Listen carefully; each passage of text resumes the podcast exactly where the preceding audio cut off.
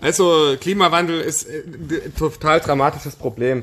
Das ist für den, für den Kaffeeanbau so, so dramatisch, das kriegen wir hier gar nicht mit. Äh, Gerade wenn man auch nachhaltig arbeitet, dann darf man auf sich nicht verzichten. Das ist sehr wichtig. Wenn ich dorthin gehe und bin nur irgendein Anzug tragender Salesman, der Kaffee vercheckt und erzählt dann irgendwas von anaerober Fermentation, dann sagen die, ja, ja, machen wir das nächste Mal und lachen mich aus, sobald ich dort weg bin.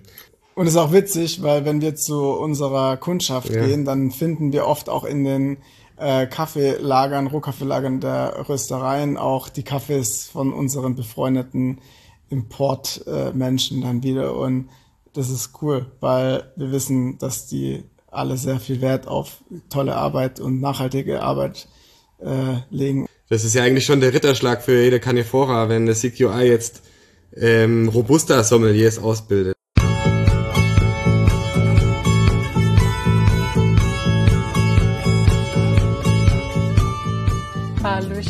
Leute. Ähm, ich bin ein bisschen nervös, aber das äh, legt sich jetzt gleich wieder. Gut, dass ich das auch immer sagen muss. Äh, herzlich willkommen zum äh, Instagram Live Podcast mit äh, Daniel und Lukas von Kumpa. Ich äh, erzähle einmal ganz kurz für die Podcast-Zuhörer, was es hier geben wird. Und zwar äh, quatsche ich im Kaffee-Sahne-Podcast mit äh, Kaffeemenschen aus der deutschen Kaffeeszene. Und äh, ja, wir sprechen über ganz viele verschiedene Themen, so ähm, den persönlichen Weg, über Nachhaltigkeit, über die persönlichen Ansätze, was so den äh, Kaffee, äh, Einkauf, Genuss und so weiter angeht. Und äh, heute quatsche ich mit Daniel und Lukas von Kumpa. Die beiden äh, importieren Rohkaffee aus Peru und auch aus Vietnam.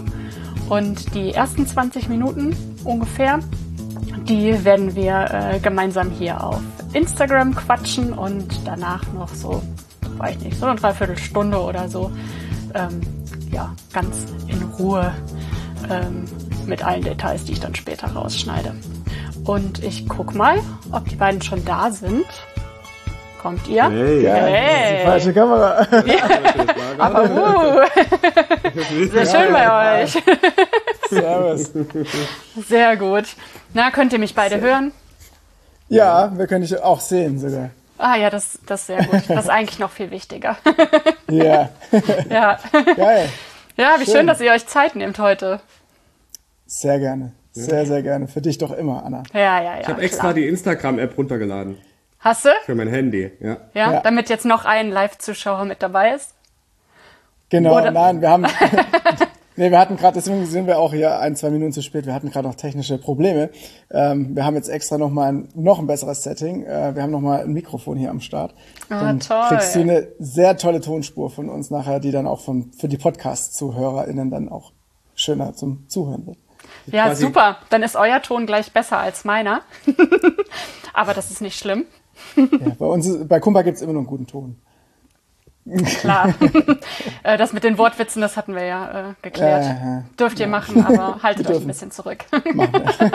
Na gut. Na gut. ähm, ja, geht's euch gut? Ja, sehr gut. Also wir können uns nicht beschweren.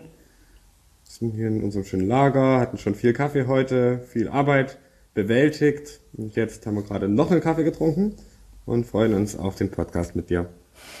Seid ihr jetzt ein bisschen hibbelig von so viel Kaffee? Ah, nee, es geht. Ich glaube, die abendliche Müdigkeit und die Pizza, die wir gerade noch vertilgt haben, die macht das wieder, die machen das, die ebnen das wieder so ein bisschen ein. Ne? Also alles cool, alles cool. Wie geht's dir, Anna? Ja, mir geht's auch gut. Äh, Ich habe Auch auch äh, gerade noch einen Kaffee getrunken. Ich bin jetzt tatsächlich ein bisschen hibbelig. Ich bin aber auch immer vor den Podcasts ein bisschen hibbelig. Ähm, Ja. Da hilft auch keine Pizza. Ähm, Aber das, äh, das geht gleich wieder weg. Also mir geht's auch echt ganz gut. Und äh, ich spüre so diesen Aufschwung, der irgendwie äh, überall gerade so ist. Und das fühlt sich echt nochmal ganz, ganz gut an. Und ich hoffe, dass wir das alles durch den Sommer tragen und dann auch mit in den Winter nehmen und dass es jetzt langsam echt wieder ein bisschen normaler wird und so. Auf, Ja. auf jeden Fall. Mit viel, Ja. viel Kaffee natürlich. Ja, ja, eh. Das sowieso, das sowieso. Ja, ich freue mich total, dass wir äh, heute quatschen. Ähm, wir sind uns ja schon ein paar Mal begegnet. Wir haben ja schon mal so ein bisschen gequatscht und so. Aber seitdem hat sich ja echt super viel verändert. und äh, auch so ein bisschen meine Sicht auf ähm, Kaffee, also Rohkaffee-Einkauf auch, äh, weshalb mhm. ich vielleicht echt dann auch noch mal ein paar andere Fragen habe, ähm, als ich vielleicht vor einem Jahr gehabt hätte oder so. Mhm. Und ähm, ja, vielleicht äh, fangen wir einfach mal so da an, ähm, wo ihr jetzt gerade seid, nämlich in eurem Kaffeelager. Erzählt doch einmal ganz kurz, ähm, wo man euch so verorten kann und ähm, was ihr genau macht. In zwei Sätzen oder so.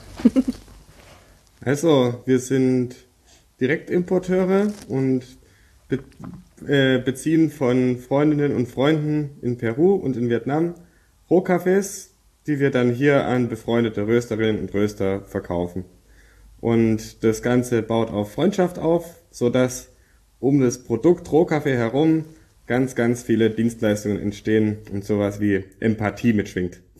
Genau. Und, und, und wo wir uns befinden, hattest du ja auch gefragt. Wir sind in äh, Herrenberg. Das ist eine kleine Stadt, äh, etwas südlich von Stuttgart, also im schönen Baden-Württemberg. Ähm, wir beide wohnen in Tübingen und haben hier ein, ein schönes Lager und ein Büro mit Cupping-Bereich und allem. Das äh, jetzt seit Anfang diesen Jahres unsere, unsere Heimat ist hier. Ach cool, seid ihr äh, jetzt vor ein paar Monaten quasi erst dahin umgezogen, wo ihr jetzt seid?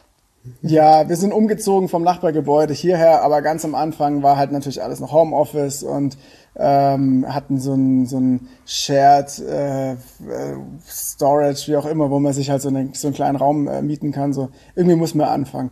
Und jetzt haben wir uns halt gesteigert und nochmal ein bisschen gesteigert und so langsam wird es auch einigermaßen professionell bei uns. Und äh, genau, wir haben jetzt hier auch viel Platz für mehr Kaffee, weil wir wollen ja auch unsere Ziele erreichen. Und genau, jetzt sind wir, sind wir hier im ja. Herzen Baden-Württembergs. Fühlt es sich jetzt nach äh, Erwachsenen-Business an? Mit diesem großen ja, Lager? Weißt du, wenn man sich dann mit Dingen anfängt zu beschäftigen, wie Rente, und da, ist es, da ist man schon im Erwachsenenleben auf jeden Fall angekommen. Ja. ja. Beim dritten Jahresabschluss dann äh, fängt man an, sich daran zu gewöhnen. Genau. Ja. Aber es ja. ist schön und macht Spaß, auf ja. jeden Fall. Nee, ist schon geil. Also wir machen es jetzt ja seit einem Jahr in Vollzeit beide. Und das ist schon bisher das coolste Jahr in unserer ganzen Kumperzeit. Mhm. Und von dem her, so, ich meine, nach drei Jahren geht mir in den Kindergarten, vielleicht sind wir jetzt im Kindergarten und äh, ja. äh, aber es fühlt, man fühlt sich wie ein Erwachsener. Ne? Ja, ja. Wir können schon laufen und sind Stuben rein. Genau. Ja. Fühlt ihr euch ganz sicher mit dem, was ihr da so macht? Meistens, ja. Meistens, meistens. So wirkt ihr auf jeden Fall. Aber ja. ähm, vielleicht wollt ihr ja mal äh, genau da anfangen, wie das eigentlich äh, angefangen hat mit eurem äh, Rohkaffee-Einkauf, weil eigentlich ähm, war das ja nicht so die äh, erste Idee, die ihr quasi äh, hattet. Also ihr seid ja äh, in Peru gestartet und mhm. hattet da eigentlich erst eine andere Idee. Ja, wir haben sehr viele Ideen, aber es stimmt, also es war nicht der Erstkontakt mit Kaffee, sondern es war so, dass 2013, 14 war ich für ein Jahr in Peru und habe die Gegend kennengelernt und habe mich auch so verliebt in das Land und die Leute und was es dort alles gibt, was alles so anders ist als in Deutschland. Und dann bin ich zurückgekommen, haben Daniel und ich uns dann kennengelernt. Daniel hat mit meiner Schwester in der WG gewohnt ja, und dann habe ich überlegt, wie, wie das geht, dass ich da wieder zurück kann, dass ich mein Studium ähm, auch darauf ausrichte, wieder zurück nach Peru zu können. Und da bin ich dann schnell beim Kaffee gelandet. Und Daniel und mich hat auch verbunden, dass wir beide ein bisschen Gourmets waren, gerne gekocht haben. Und Jetzt keine Zeit mehr. doch, doch. Das geht schon, das muss, muss gehen. Gut, okay. Gutes Essen muss sein. Manchmal okay, muss auch die Pizza sein wie heute Abend, aber die war auch sehr gut, muss man sagen. ja. Dann ist gut. ja. Ja, und dann auf jeden Fall kam dann der Kontakt zustande mit dem Thorsten von Good Karma Coffee. An der Stelle Props an Thorsten. Liebe Grüße. Servus Thorsten.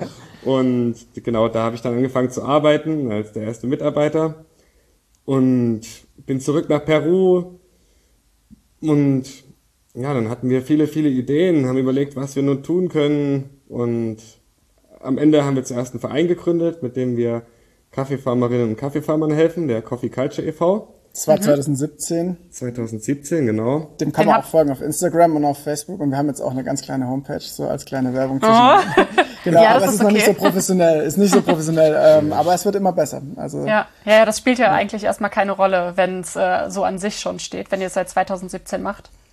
genau, Genau. wichtig Gemeinsam ist bei der auch schon. Arbeit, dass Ja. da was ankommt. Ja. Aber da waren wir auch schon beide Gründungsmitglieder, genau.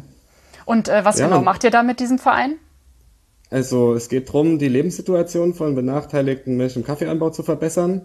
Und dadurch, dass es so vielen Leuten im Kaffeeanbau so schlecht geht, gehen einem da die Ideen quasi nie aus. Man dreht, man geht in ein, in ein Dorf, in dem Kaffee angebaut wird, dreht einen Stein um und hat ein Projekt, weil einfach die Leute Hunger haben, denen geht's nicht gut.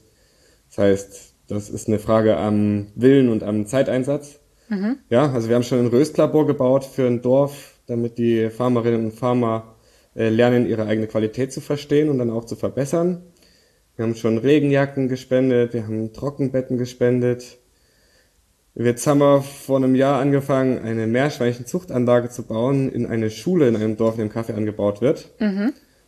Damit die Schüler Meerschweinchen züchten, dann Restaurants verkaufen und sich davon ihr Essen kaufen, von dem Geld.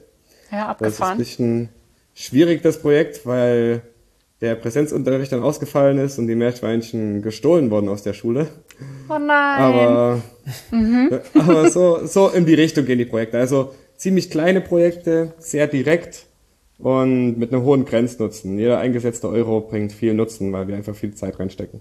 ja. Und mit wie vielen Leuten macht ihr das jetzt? Wir sind jetzt, glaube ich, 36 Mitglieder. Ja. Genau, also da muss man dann nochmal überlegen. Es gibt auch passive Mitglieder, die ähm, dem Verein folgen und äh, mit ihren Mitgliedsbeiträgen und Spenden unterstützen. Und ich sag mal so, der aktive Kern sind vielleicht so 10, 15 Leute. Und ja, Daniel und ich gehören da ganz sicher zu den alleraktivsten Mitgliedern. Ja. Aber, aber äh, auch hier Props an unsere anderen Mitglieder, weil wir haben gerade echt äh, auch einen schönen Aufschwung gehabt. Tatsächlich hat uns Corona da so ein bisschen vorangebracht, weil wir uns auch zweiwöchentlich digital treffen. Äh, ich kann verraten, in einer Viertelstunde, da treffen sich die anderen Mitglieder ohne uns. Nein. Und ähm, genau, ja. Vielleicht gucken sie auch gerade zu und, und, und skippen das dann nochmal. Nee, aber es ist schon der Plan.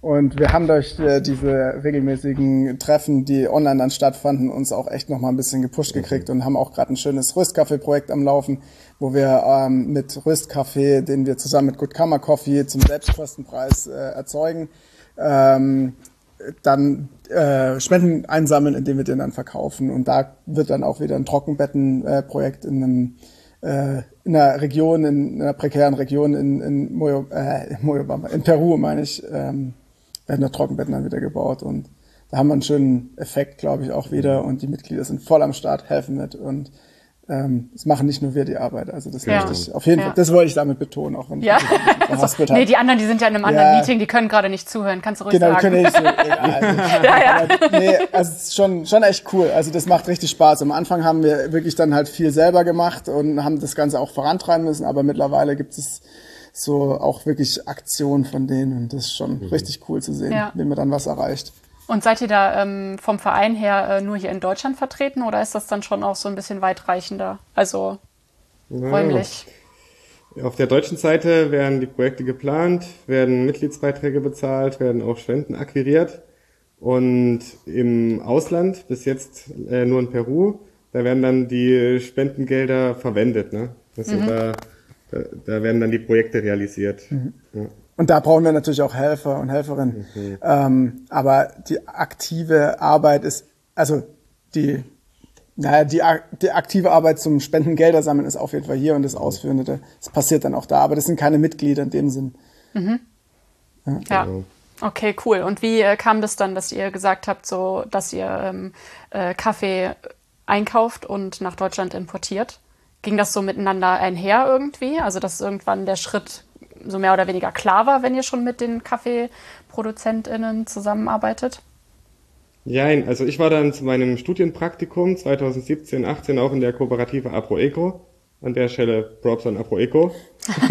Liebe Grüße. Und, und genau, dort habe ich ein halbes Jahr dann auch gewohnt und habe dort gearbeitet für die Kooperative. Und da war auch ein Traum von mir, halt den Kaffee nach Deutschland zu bekommen. Und da gab's dann quasi eine erste Platzierung von elf Säcken Kaffee, handselektiert, handverpackt, nach Good Karma Coffee nach Karlsruhe. Genau, das war eigentlich der erste Import, den habe ich im Namen der Kooperative ähm, und von Good Karma Coffee so vermittelt. Und danach haben wir dann schon viel überlegt, wie wir es machen und wie wir Import machen und was wir tun. Genau, und am Ende war das dann das Sinnvolle, was dann auch wirklich funktioniert hat, dass der Daniel und ich dann zu zweit Kumpa aufgemacht haben einen Batzen Geld geliehen haben und gesagt haben, okay, wir haben hier äh, ein, zwei Handvoll Röstereien, die daran glauben, mhm. die uns auch vorab schon zusichern, dass sie den Kaffee nehmen würden. Und so ging dann Kumpa los. Ne? Da haben wir das Geld nach Peru geschickt, noch ein bisschen was für Notar und Gründungskosten übrig gelassen und den Rest nach Peru geschickt ja. und haben dann neun Tonnen Kaffee bekommen. Ja. Ach, Ach geil. Also ähm, ja, also weil das ist ja gar nicht so leicht, einen, äh, einen Container zum Beispiel auch voll zu kriegen. Also wie hast du das gemacht, als du ähm, diese eine erste kleine Ladung hattest? Da musstest du ja mit irgendwem zusammenarbeiten, der da, ähm, wo du es mit in den Container reinpacken kannst oder so? Ja, das ging dann über die Kooperative und die haben schon auch einen Exportpartner in Peru und ähm, es gibt ja auch das, die Möglichkeit von Shared Container. Mhm. Genau, und also das hat dann im Prinzip die, das Exportunternehmen in Peru für uns geklärt, damit es nach Deutschland kommt. Und dann hier auf der Seite in, in Deutschland wurde dann halt dieser Kaffee von Hamburg noch nach Karlsruhe gezogen von einem Logistikunternehmen. ja. Okay, cool. Ähm, wollen wir vielleicht ähm, jetzt hier äh, für diese Live-Session noch einmal ganz kurz ähm, äh, drüber sprechen, was ihr denn eigentlich für einen beruflichen oder ähm, akademischen äh, Hintergrund habt und ähm, den Rest den besprechen wir nachher in Ruhe. Dafür können die Leute den Podcast abonnieren und reinhören. ähm, ja, gerne. Ja, Daniel, dann erzähl du doch jetzt mal. Lukas erzählt nämlich die ganze Zeit. ja, ja. Ähm, ja, äh, genau. Lukas hat ja schon so ein bisschen erwähnt, dass wir uns äh, in Karlsruhe begegnet sind. Ähm, da habe ich damals studiert und der Lukas hat dann dort auch studieren angefangen. Ich habe eigentlich ja auf jeden Fall nichts mit Kaffee studiert, das gibt's ja auch nicht. Ähm, klassischer Quereinstieg natürlich. Mein Studium damals war Fahrzeugtechnologie im Bachelor. Mhm. Hat wenig, wenig mit Kaffee und Nachhaltigkeit zu tun und ähm, ja, es hat mich auch schon immer so ein bisschen äh, gefuchst und das, da irgendwas anderes zu machen, weil mich das ja irgendwie nicht so in Gedanken nicht so erfüllt hat, dann später irgendwie hier klassisch im Südwesten bei Daimler oder sowas mhm. zu arbeiten. Und ähm, ja, dann habe ich das fertig studiert tatsächlich und habe dann auch noch meinen Master draufgehauen, aber dann in Stuttgart äh, an der Uni und habe dort äh, Technologiemanagement studiert. Also bin eigentlich schon so von der Ausbildung her jemand, der hier eigentlich eher in der Automobilindustrie landet. Mhm. Ähm, Hätte die besten ja, Chancen gehabt. Genau, ich hätte gute Chancen gehabt, sehr gute. Aber, sehr reich zu werden. Ähm, ja, was heißt reich, aber einfach hier auch ein, ja. ein, kleines Zahnrad, ein kleines Zahnrad der großen Maschinerie zu sein. Da ja. hätte ich eine gute Chance gehabt und da hatte ich halt keinen Bock drauf, so wirklich. Und es hat mich schon immer so ein bisschen begleitet auch. Und ähm, ja, durch das, dass wir uns kennengelernt haben und das Ganze sich irgendwie auch dann entwickelt hat, ähm, haben wir dann halt die Chance wahrgenommen. Und ich habe dann noch ähm, nach meinem Studium, äh, nach meinem Studium habe ich noch ein Jahr lang gearbeitet äh, in Stuttgart an der Hochschule, an der Dualen Hochschule Baden-Württemberg und habe da als äh, wissenschaftlicher Mitarbeiter auch gearbeitet und habe da eher in der Mobilitätsforschung was gemacht. Ähm, mhm. Genau, und habe dann parallel auch schon, haben wir Kumpa am Laufen gehabt, was dann eine Doppelbelastung war und dann haben wir irgendwann mal gemerkt, okay, wir wollen das wirklich machen, wir sehen dort ein Potenzial und möchten das dann jetzt auch in die Realität umsetzen, das, nur noch das zu machen. Und das war dann nach diesem einen Jahr, nachdem der Vertrag auch auslief, dann eine gute Chance, äh, sich da dann beruflich umzuorientieren. Und ja, man ist ja noch, äh, äh, noch jung und risikobereit. und das haben wir dann gemacht. Und ja, so, so ist quasi meine, meine Laufbahn. Also so mega lang ist ja nicht. Also ich bin jetzt 31, von dem her wo warst du eigentlich in der Grundschule? ja, ja, genau. Wollen wir mal, also genau, wir wollen mal ganz Gut. zum Anfang zurückgehen. nee. Ähm, ja, genau. aber, ähm, ja, aber würd, würdest du sagen, dass, ähm, dass du in deinem Studium schon aber einiges gelernt hast, was du jetzt irgendwie auch ähm, anwenden kannst? Weil es muss ja nicht immer unbedingt auf genau das ausgelegt sein, was man macht, sondern manchmal hilft es ja auch, wenn es vielleicht sogar genau das Gegenteil von dem ist, was man jetzt macht, dass man das ja. irgendwie ähm, ja für sich und sein eigenes Thema anwenden kann. Ja, ja es hält sich tatsächlich in Grenzen, würde ich sagen. Ähm, aber ich meine, als Ingenieur hat man ja immer irgendwelche Fähigkeiten, die man irgendwo anwenden kann. Das ist ja auch so ein bisschen äh, die Aufgabe eines Ingenieurs, kreativ zu sein mit dem mit der mit den Naturwissenschaften so und ja mhm. so Mathe und alles natürlich ne das bringt einem was aber Jetzt, äh, wie Steuergeräte in einem Automobil miteinander kommunizieren, bringt mir in der Kaffeewelt nicht ganz so viel. Aber ja, ist schon immer wieder von Vorteil. Mhm. Auf jeden Fall. Im Nachhinein hätte ich vielleicht auch äh, tatsächlich was anderes studiert. Ähm, aber damals wusste ich nicht so richtig, wo es hingehen soll. Und jetzt bin ja. ich froh, weil äh, dadurch hat sich auch die Türe geöffnet. Also alles hat ja so dann seinen, seinen Weg gefügt. genommen. Und ja, ja. Ja, jetzt bin ich ganz zufrieden und ja, ich denke, es wird irgendwie weitergehen und mal schauen, was, was in zehn Jahren so geht. Also ich bin da immer ganz, ganz offen und ja. locker, genau. Der Lukas hingegen, da kann ich jetzt mal einfach den Ball weiterspielen. Ja, danke ähm, schön. der hat sehr, sehr, sehr sinnvoll äh, sich da schon äh, orientiert und äh, wir profitieren ja da teilweise auch davon. Ähm, genau, der hat nämlich eine Ausbildung gemacht zum Bankkaufmann. genau, ich bin nach dem Abi Bankkaufmann geworden und das hat mir nicht so Sehr gut, gut. gefallen. ja, da, das war auch so ein bisschen aus der, ja, da war ich auch ein bisschen ideenlos, hat, äh, wusste nicht genau, wo es hingeht und der Bankkaufmann, da war ich nicht so richtig glücklich damit. Die, ja, die Bausparer an die Omi zu bringen, war nicht so mein Ding. Und ähm, genau deswegen war dann auch meine Peru-Reise so ein bisschen Ausbruch davon. Mhm dass ich da dann in Lateinamerika unterwegs war. Genau, und äh, wie gesagt, als ich zurückgekommen bin 2014, wo der Daniel und ich uns auch kennengelernt haben, habe ich angefangen, dann International Management zu studieren. Und das war so ein bisschen die Schnittmenge aus Fernweh und ich will wieder zurück nach Peru mhm. und Bankkaufmann nicht ganz liegen lassen, sondern irgendwie mit verwenden. Und genau, also BWL mit internationaler Ausrichtung. Und das war dann auch ziemlich praktisch. Da konnte ich dann auch schon alle Studienarbeiten, Praktika, Austauschsemester auf Kaffee Lateinamerika ausrichten und das da ja. genau mich da schon gut dann weiterbilden auch. Ja, das ja. ist ja witzig, weil das hat man ja eigentlich äh, ziemlich selten, dass äh, ähm, wirklich Leute im Kaffeebusiness unterwegs sind, die, ähm, äh, als dann klar war, in welche Richtung es gehen soll, das dann auch wirklich äh, ähm, ja, also das Studium und den Ausbildungsweg irgendwie darauf auszulegen. Ähm, du bist also der Part von euch, der sich mit den Zahlen richtig gut auskennt. Also das machen wir schon beide. Der Daniel kann auch, kann das auch gut zählen. ja, Auf mich ja. kann man auch zählen. Also es funktioniert, es funktioniert gut, weil wir das zusammen machen. Aber ich kann auf jeden Fall, ich bringe da noch so ein bisschen BWL BWL-Kenntnisse und so ein paar Grundlagen aus dem Studium auf jeden Fall mit rein, die uns mhm. jetzt schon nützlich sind. Ja. Aber das eignet man sich auch an über die Zeit. Also irgendwie man ist halt dann täglich damit konfrontiert und das ist auch spannend tatsächlich und äh, ja, ich glaube, da, da funktioniert es ganz gut so, wie wir das alles miteinander aufgebaut haben. Ja. Ja, voll. Also ich merke das auch gerade, dass es, also die Zahlen, die machen erstmal keinen Spaß, aber wenn man einmal irgendwie durchgestiegen ist, dann äh, ist das schon auch ganz geil, da irgendwie den Überblick ja. zu behalten und so. Ja, ja. Es ist nicht so schlimm, dass die Ka Zahlen keinen Spaß machen, solange sie Sinn ergeben.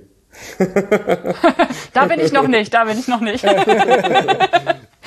ähm, ja, cool. Aber ähm, also ich würde sagen, wir, äh, wir brechen die Live-Session hier ab und gehen jetzt äh, in unsere äh, gemütliche Podcast-Ecke und mhm. ähm, äh, quatschen dann da weiter. Aber äh, was man schon mal raushören kann, ist, äh, dass ihr auf jeden Fall äh, äh, das äh, Menschliche über das äh, Business stellt. Das ist so das, was äh, ich bei euch immer so ähm, ja, raushöre. Dass ihr halt Bock habt, irgendwie mit dem, was ihr macht, das irgendwie alles ein bisschen besser zu gestalten für die Leute, die involviert sind. Ist das richtig?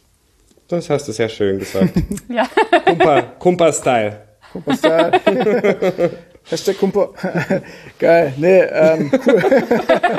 nee, wir haben Spaß. Alles gut, auf jeden genau. Fall. Auf das kommt's an. Ja. ja. Sehr ja, schön, ja. Voll gut. Ähm, genau. Ja, ich schmeiß euch dann jetzt hier raus. Oder genau, ihr geht du, raus. Wir, ich weiß nicht, wie das funktioniert. Wir machen es einfach gleich. Wir gehen jetzt da mal raus, dann gleich irgendwie. Du schmeißt uns raus und dann, wahrscheinlich, wenn ich auf das X da oben drücke, ja. Mhm. Ähm, ja. Genau, und dann treffen wir uns gleich nochmal hier äh, beim Kaffeesahne Podcast, der dann später auf allen Kanälen, wo es Podcasts gibt, zu hören ist. Super! da freuen ja. wir uns drauf. Geil, wir quatschen ja. noch weiter. Das wird bestimmt noch spannend. Also es lohnt sich, ja, Leute. Ich auch. Mit rein. Bis nachher. Bis, nachher, Anna. Tschüss. Tschüss, alle anderen. Ich habe ein paar gesehen, die ich kenne. Hallo. Love you, people. Bis dann. Ciao. Ja, super. Äh, das war ja schon richtig schön. Und äh, ich habe auch ganz viele bekannte Gesichter gesehen. Äh, da freue ich mich sehr drüber. Und das werde ich jetzt in Zukunft auf jeden Fall öfters so machen. Ich ähm, mache jetzt diese kleine Überleitung einmal noch, damit wir eine schöne Brücke nachher im Podcast haben. Also den äh, Kaffeesahne-Podcast, den könnt ihr überall hören, wo es, wo es Podcasts gibt. Also hier, ne? Kennt ihr Spotify, iTunes, Deezer, YouTube zum Beispiel auch. Und ähm, wenn ihr gut findet, was ich mache, dann schaut doch mal bei Steady vorbei. Da könnt ihr ein kleines Trinkgeld-Abo abschließen. Und wenn ihr sehr gut findet, was ich mache, dann schaut doch mal bei Giovanna Kaffee vorbei. Ich bin nämlich die Anna in Giovanna Kaffee und äh, ich röste gemeinsam mit Gio richtig guten Kaffee aus Ecuador. Ja, wollen wir weiter quatschen? Ja. Okay, jetzt wieder so richtig. Jetzt sind wir wieder richtig ernst und ja. Richtig ja, seriös. Jetzt keine Witze nee, mehr. Witze machen wir eh nicht. Ich mache mal hier ja. noch mal kurz mein. Da hören Businesspartner eventuell zu. Ja. Ich, äh, ich macht das doch, weil ihr mehr Rohkaffee verkaufen wollt, oder? Tatsächlich ist ja unsere Aufgabe, Rohkaffee zu verkaufen. Ähm, ich würde auch so sehr gern mit dir quatschen. Ja. Ähm, aber natürlich ist es toll, wenn da vielleicht der ein oder andere zuhört, der dann auch noch von uns erfährt. Man könnte das regelrecht als unseren Beruf bezeichnen, ne? Rohkaffee, Rohkaffee verkaufen. ja. ja, ja, also ich habe hab ja jetzt zum Glück auch ein Produkt, was ja. ich verkaufen kann. Giovanna. Deswegen äh, lohnt sich vielleicht der ja, vielleicht lohnt sich irgendwann der Podcast auch mal. Ich Sehr geil. Ich, äh, ich glaube, alles. Nicht nur für die sich. anderen. Nee, das hat sich schon längst gelohnt. Jeder kennt dich mhm. und alle ja. haben Bock drauf, das zu hören, sich mit dir zu unterhalten. Und mhm. ich glaube, das ist schon, schon cool. Es lohnt ja. sich immer. Das haben wir auch an Erfahrung gemacht. Es lohnt sich immer, mit ja. jedem zu reden. Und es ist auch so ein, ein Stück weit ein Respekt, ne, den man den anderen gegenüber mhm. dann zeigen muss. Also Zollt. Zollt, genau. Wir, wir, wir versuchen uns wirklich eigentlich mit jedem zu unterhalten. Ähm, ich hoffe, wir kriegen es auch hin und keiner hat sich abgewiesen gefühlt von mhm. uns bisher. Falls doch, dann darf er sich auch gerne ja. nochmal bei uns melden. Oder sie. Entschuldige. Ja, aber das ist ja, ja genau. Also wir gendern wirklich den ganzen Podcast durch, bitte. Ähm, nee, aber das ist so ein, äh, ist total geil, weil der Podcast ist so ein, ähm, so ein Türöffner von Anfang an gewesen. Mhm. Also ich hatte noch gar keinen Podcast veröffentlicht, aber ich war, hatte schon Visitenkarten gedruckt und äh, bin halt aufs äh, Coffee Festival in Hamburg und habe überall meine Visitenkarten verteilt und bin mit super vielen Leuten einfach so schon ins Gespräch mhm. gekommen, obwohl ich noch gar nichts gemacht mhm. hatte.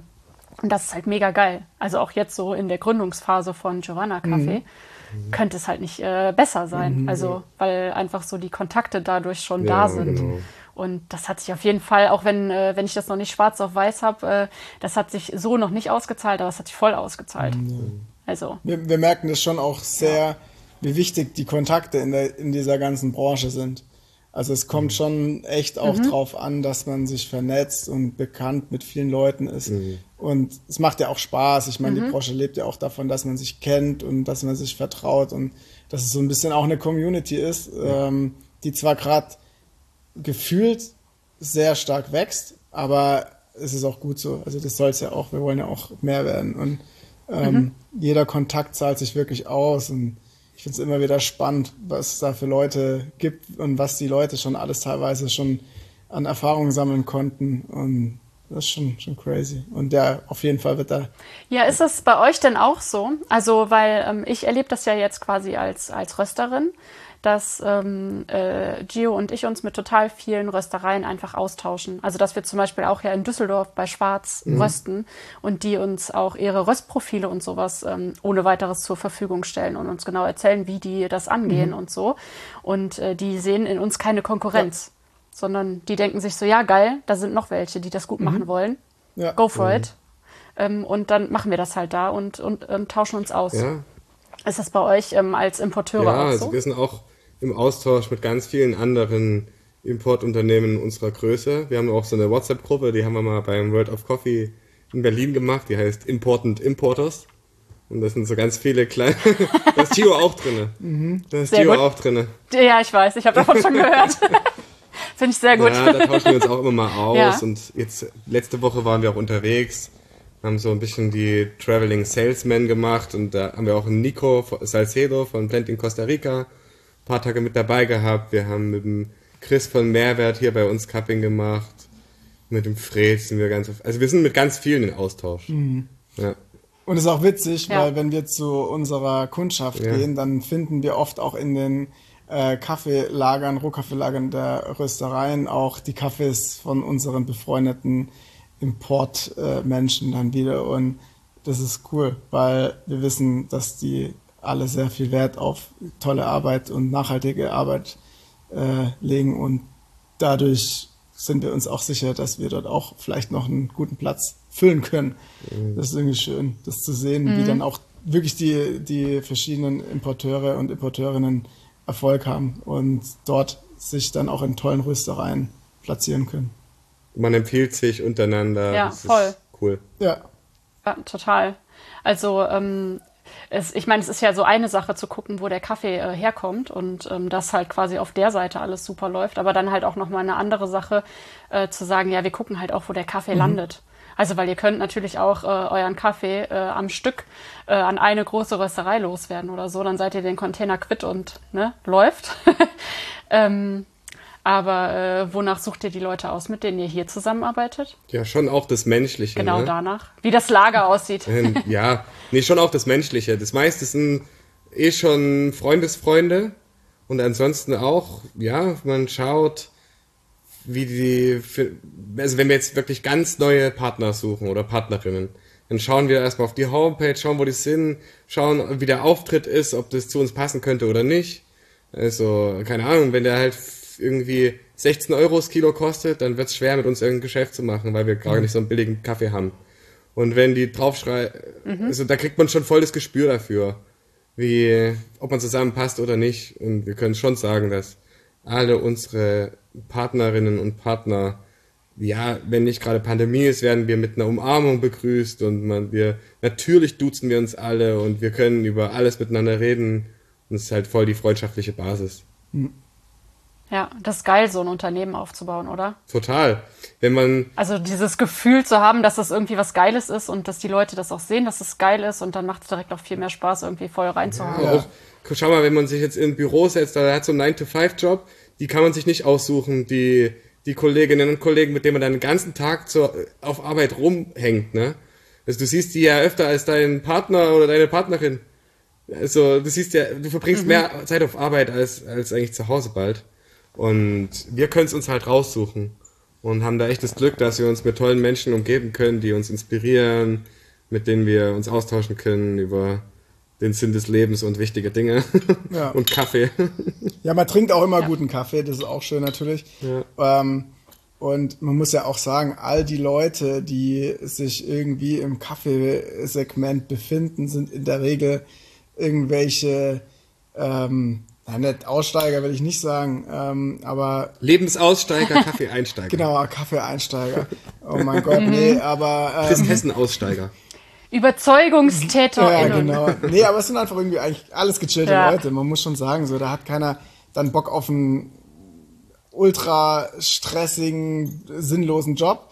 Äh, aber dennoch sind die Leute alle sehr zielstrebig und haben ein klares Ziel und sind alle äh, auch engagiert und das ist irgendwie ein guter Mix. Das macht mhm. Spaß, dann auch mit den Leuten sich zu unterhalten und auszutauschen. Und man hat halt viele Gemeinsamkeiten. Von dem her könnte es einem mit der Berufswahl auch schlechter gehen. Mhm. Und ihr habt ja eben schon gesagt, dass ihr äh, jetzt quasi so voll, äh, ja, nicht gewachsen seid, aber ihr seid jetzt umgezogen mhm. in größere Räume und so und das fühlt sich jetzt langsam nach einem erwachsenen Business und sowas an. Ähm, äh, was macht denn wirklich so den Unterschied vom ersten Jahr zu jetzt dem dritten Jahr? Also der größte Unterschied ist, dass wir zwei Jahre gearbeitet haben, ohne Gehalt zu beziehen. Also das ist schon mhm. krass, wenn man die Unterlagen vom Steuerberater bekommt, da steht Personalkosten 0 Euro drinne. Also wir haben eigentlich unseren mhm. Lebensunterhalt mit irgendwas anderem verdient. Wir haben beide noch gearbeitet, ich habe noch studiert und das war eine riesige Belastung. Man hatte tausend Baustellen im Kopf, stand äh, permanent unter Stress und nebenher noch die Ungewissheit, ob das überhaupt klappt mit dem Geschäft, das war schon eine, ein Riesendruck. Ne, ne? Und das mhm. ist eigentlich der große Unterschied. Jetzt seit einem Jahr äh, haben wir die Möglichkeit, unsere gesamte Arbeitszeit auf das zu konzentrieren, was wir machen wollen. Wir werden nicht mehr abgelenkt durch mhm. irgendwelche mhm. anderen Aktivitäten. Man kann sich dann auch wieder seinen Hobbys widmen, das ist auch schön. das, da war zum Teil dann gar nicht mehr so viel Zeit in den ersten ein, zwei Jahren. Und das jetzt schon seit einem Jahr haben wir jetzt auch ein Gehalt. Das heißt, äh, wir können jetzt auch sehen, ob das wirklich ein Geschäft ist, was Bestand haben kann, was nachhaltig funktionieren kann, dass wir auch die Möglichkeit damit haben, unsere privaten Ziele zu verfolgen. Ne? Wenn wir wollen jetzt nicht die super Ja. rich people sein und Ferrari durch die Kante fahren, aber man hat ja auch irgendwelche Ziele im Leben, vielleicht Familie, irgendwie eine Existenz aufbauen und das geht halt nicht, wenn man 130 Prozent arbeitet und davon 60 Prozent unbezahlt im Kaffee, so ungefähr. Ja, und äh, Ja, ja, voll. Ja, ich würde auch sagen, so ein bisschen auch das äh, Vertrauen in die eigene Arbeit, das hat sich auch sehr geändert, weil am Anfang ist man sich ja auch unsicher. Man macht es und dann weiß man nicht, oh je, kommt es überhaupt an, mache ich das richtig, was mache ich denn da jetzt? Ich weiß auch noch den Moment, als äh, ich die erste Rechnung aufgesetzt habe von uns, so da dachte ich, oh je, was mache ich denn da da? Also irgendwie ein ganz komisches Gefühl. So mittlerweile hat man eine Sicherheit. Ähm, wir haben einen super tollen äh, KundInnenstamm und können damit auch wirklich irgendwie so ein bisschen uns in einer gefühlteren Sicherheit wiegen. So, wir können einfach darauf vertrauen, dass wir regelmäßig auch Verkäufe haben, wovon wir erleben. Das ist ja ganz normal. So geht's ja jedem, der irgendwie äh, selbstständig ist. Und das ist jetzt schon auch cool, wenn man da einfach jetzt so ein bisschen, ein bisschen Ruhe ist schon reingekommen, jetzt nach knapp drei Jahren. Ähm, aber das muss man sich auch verdienen. Also da muss man schon auch ein bisschen, bisschen was tun für. Und das ist jetzt schön. Also das heißt nicht, dass wir uns jetzt zurücklehnen ähm, und nichts mehr machen. Also wir haben klare Ziele, es soll weitergehen. Wir haben noch ein paar neue Ideen und das ist schon cool und das macht alles sehr viel Spaß.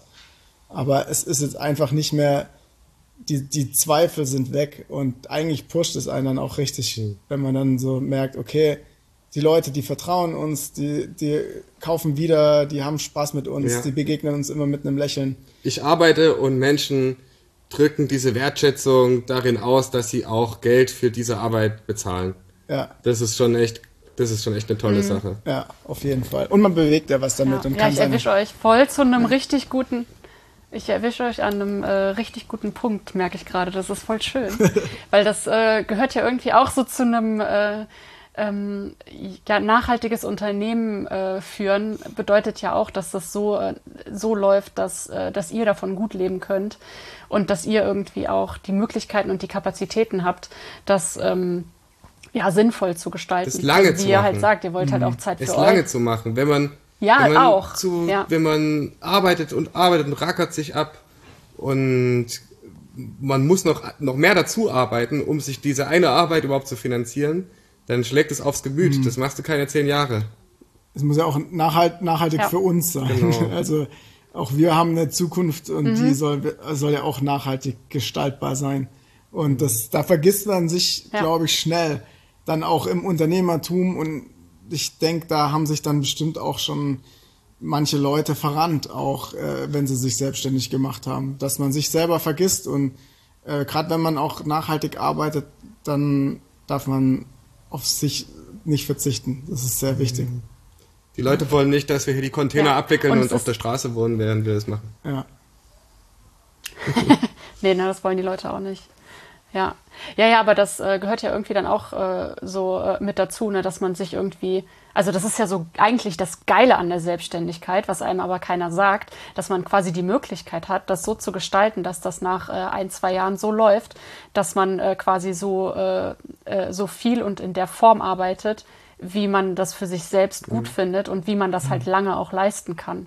Ja. Und dass es halt nicht darum geht, also was ich halt oft sehe, ist irgendwie, ähm, dass äh, Leute schon damit starten, dass sie irgendwie große Rabattaktionen haben und die Preise super niedrig halten und so, um irgendwie Leute äh, zu sammeln und für sich zu gewinnen. Und dann irgendwie nach zwei Jahren merken, oh, äh, wenn wir so weitermachen, bleibt irgendwie nichts übrig. Ähm, und es ist doch viel schöner irgendwie. Also es ist schwerer am Anfang, aber äh, auf lange Sicht ist es, glaube ich, äh, viel äh, sinnvoller, es von Anfang an so zu gestalten, dass es halt so laufen wird oder kann, dass man halt selbst davon auch. Äh, Ich glaube auch, kann. dass äh, Kunden und Kundinnen darauf achten. Weil wenn ich das sehe, dass jemand mit Rabatten um sich schmeißt und irgendwie eine Unsicherheit an den Tag legt, dann habe ich als ähm, Käufer ja auch dann tatsächlich Skepsis dem gegenüber, ob das auch noch in der Zukunft vorhanden sein wird, das Business. Und daher ist es auf jeden Fall, glaube ich, die bessere Wahl, sich gleich ordentlich aufzustellen, ordentlich zu arbeiten, keine halben Sachen zu machen. Weil die Kundschaft von uns, wir merken das sehr viel, die legen einen großen Wert drauf, dass es halt einfach im nächsten Jahr auch noch so ist und im übernächsten auch noch und in fünf Jahren auch noch. Das ist für uns einerseits ein Vorteil, weil die Leute wollen langfristige Lieferantenbeziehungen äh, von uns haben. Ne? Ähm, aber es ist halt auch eine Verantwortung, die man, das muss man halt auch hinkriegen. Und da muss man halt dann auch ordentlich dran arbeiten und das auch wirklich seriös gestalten, das Ganze. Stabilität ist super wichtig. Ja. Ja, ja, das ist ja eigentlich genau das, ähm, äh, was ihr ja auch für die äh, Produzentin erreichen wollt. Genau. Also dass die halt auch eine gewisse Stabilität Ja. haben. Und wie ähm, macht ihr das, dass ihr ähm, den, äh, den Kontakt zu euren äh, Partnern vor Ort äh, haltet? Also weil es sind ja große Distanzen und das ist ja nicht so leicht. Mhm. Telefon, Facebook, persönliche Besuche.